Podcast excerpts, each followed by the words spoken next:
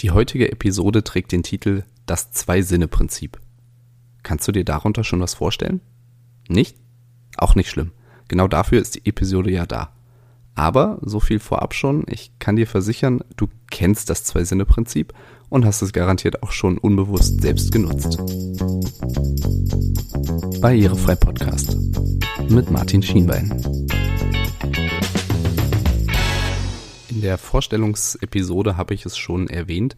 Ich bin ja Bauingenieur und äh, tatsächlich bin ich sogar Fachplaner für barrierefreies Bauen. Das heißt, meine Heimat ist das barrierefreie Bauen. Und deswegen wird es auch hier im Podcast immer mal wieder Episoden geben, die sich rund um Bauthemen drehen. Aber, und das ist es, was ich so interessant finde, Barrierefreiheit funktioniert grundsätzlich nach denselben Prinzipien, egal ob man in der Architektur ist oder zum Beispiel auch im Internet. Und das Zwei-Sinne-Prinzip ist eins davon. Erklären lässt sich das Zwei-Sinne-Prinzip eigentlich in wenigen Sätzen. Denn im Grunde genommen sagt es nur aus, dass alle Informationen grundsätzlich über zwei Sinne übermittelt werden sollen. Das können also der Tastsinn sein, der Hörsinn, der Sehsinn, theoretisch sogar der Geschmackssinn. Und Wichtig für Barrierefreiheit ist, dass eben zwei unterschiedliche Sinne angesprochen werden, damit theoretisch ein Sinn ausfallen kann und die Information trotzdem noch wahrgenommen wird. Ein Beispiel, was du garantiert kennst, sind Fußgängerampeln. Da gibt es ja die Information, Ampel wird von rot zu grün, man kann rübergehen. Und das ist eine Information, die für das Auge konzipiert ist, also für den Sehsinn. Diese Information kann von blinden und sehbehinderten Menschen natürlich nicht aufgenommen werden. Das heißt, da muss die Information, dass die Ampel jetzt sicher passiert werden kann, über einen anderen Sinn übermittelt werden. Und das ist in den meisten Fällen über den Hörsinn.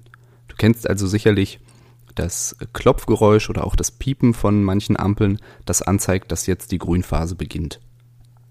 Bei vielen Ampeln ist es allerdings auch so, dass der Anforderungstaster, also dieser gelbe Kasten am Ampelmast, den man manchmal auch drücken muss, um überhaupt eine Grünphase zu bestellen, dass der vibriert.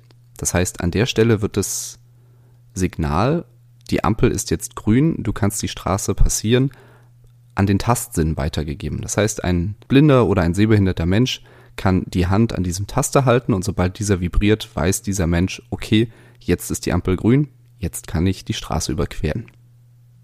Eine andere Situation, in der gleichzeitig der Seh- und der Hörsinn angesprochen werden, ist zum Beispiel bei einem barrierefreien Aufzug, wenn sich die Tür öffnet. Für gewöhnlich wird auf dem Display angezeigt, welche Etage jetzt erreicht wurde und im besten Fall wird das Ganze aber gleichzeitig auch noch angesagt. Das heißt, jemand, der das Display nicht sehen kann oder vielleicht auch nur nicht hinguckt, erhält trotzdem die Information, Achtung, du bist jetzt im zweiten Obergeschoss zum Beispiel. Wie ich am Anfang schon meinte, spielt es aber natürlich nicht nur im Baulichen eine Rolle. Denk zum Beispiel an ein Video. Eine Szene, in der es etwas zu sehen gibt und in der Menschen miteinander sprechen. Auch da werden natürlich mehrere Sinne angesprochen, aber die Information wird immer nur für einen Sinn ausgespielt. Das heißt, alles, was zu sehen ist, alles, was die Personen tun, geht auf den Sehsinn, alles, was sie erzählen oder auch Hintergrundgeräusche, gehen auf den Hörsinn. Wenn jetzt zum Beispiel ein gehörloser Mensch sich dieses Video anschaut, erhält er die Informationen, die auf den Hörsinn abzielen, nicht. Das heißt, die müssen auf anderem Wege übermittelt werden und das kann zum Beispiel über den Sehsinn ebenfalls erfolgen, indem also Untertitel unter das Video gesetzt werden. Genau umgekehrt ist es natürlich bei blinden und sehbehinderten Menschen. Die hören zwar, was gesprochen wird, aber sie sehen nicht, was passiert. An dieser Stelle muss also alles, was nur zu sehen ist, auch über einen anderen Sinn übermittelt werden. Und das erfolgt meistens über den Hörsinn. Das Ganze nennt sich dann Audiodeskription. Das heißt, da wird alles, was zu sehen ist, genau erläutert. Du kannst ja mal in den Mediatheken von der ARD oder vom ZDF zum Beispiel nachschauen.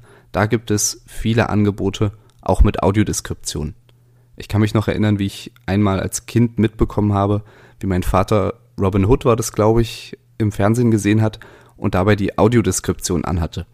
Ihn störte es nicht, ich fand es ganz interessant, warum denn alles, was zu sehen ist, gleichzeitig auch noch erläutert wird. Ich möchte dir aber gerne noch eine andere Situation zeigen, die vielleicht nicht ganz so naheliegend ist wie die, die ich bisher vorgestellt habe. Wenn du nämlich eine Taste drückst, dann ist auch das eine Informationsübermittlung.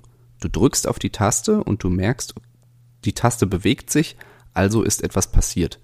Bei einem Touch-Display funktioniert das nicht. Du drückst drauf und du merkst nichts. Du siehst es vielleicht, aber du hast nicht dieses ähm, taktile Erlebnis, also dass sich die Taste bewegt. Das ist ein Problem zum Beispiel wieder für blinde Menschen, weil hier nur über den Sehsinn agiert wird. Deswegen sind Touch-Displays grundsätzlich schwierig. Richtige Tasten, die man drücken kann, die sich bewegen, sind für Barrierefreiheit deutlich besser geeignet. Die Episode ist jetzt wieder bei sechs Minuten etwa angekommen und das ist ehrlich gesagt auch die Zeit, die ich immer so ein bisschen im Blick habe. Ich will dir hier kurze Impulse geben und Sachen kurz und bündig erklären, um dir zu zeigen, dass Barrierefreiheit nichts Kompliziertes ist. Dass Barrierefreiheit etwas ist, was auch du im Alltag beobachten kannst und wofür du dich einsetzen kannst. Es wird in Zukunft sicherlich auch längere Episoden geben, in denen ich zum Beispiel Menschen interviewe oder etwas ausführlicher auf ein einzelnes Thema eingehe. Die meisten Episoden werden aber sicherlich so kurz und bündig sein, dass du sie auf jeden Fall gut in deinen Alltag auch integrieren kannst. Ich hoffe, die Episode hat dir gefallen und du hast etwas mitnehmen können und siehst ab heute vielleicht deinen Alltag, deine Umwelt schon wieder mit etwas barrierefreieren Augen. Wenn das so war, würde ich mich super über eine Bewertung freuen und cool wäre es auch, wenn du den Podcast an jemanden weiterleitest, der sich ebenfalls unbedingt mal mit Barrierefreiheit beschäftigen sollte. Wir hören uns am Mittwoch wieder und bis dahin dann, wir hören uns. Ciao.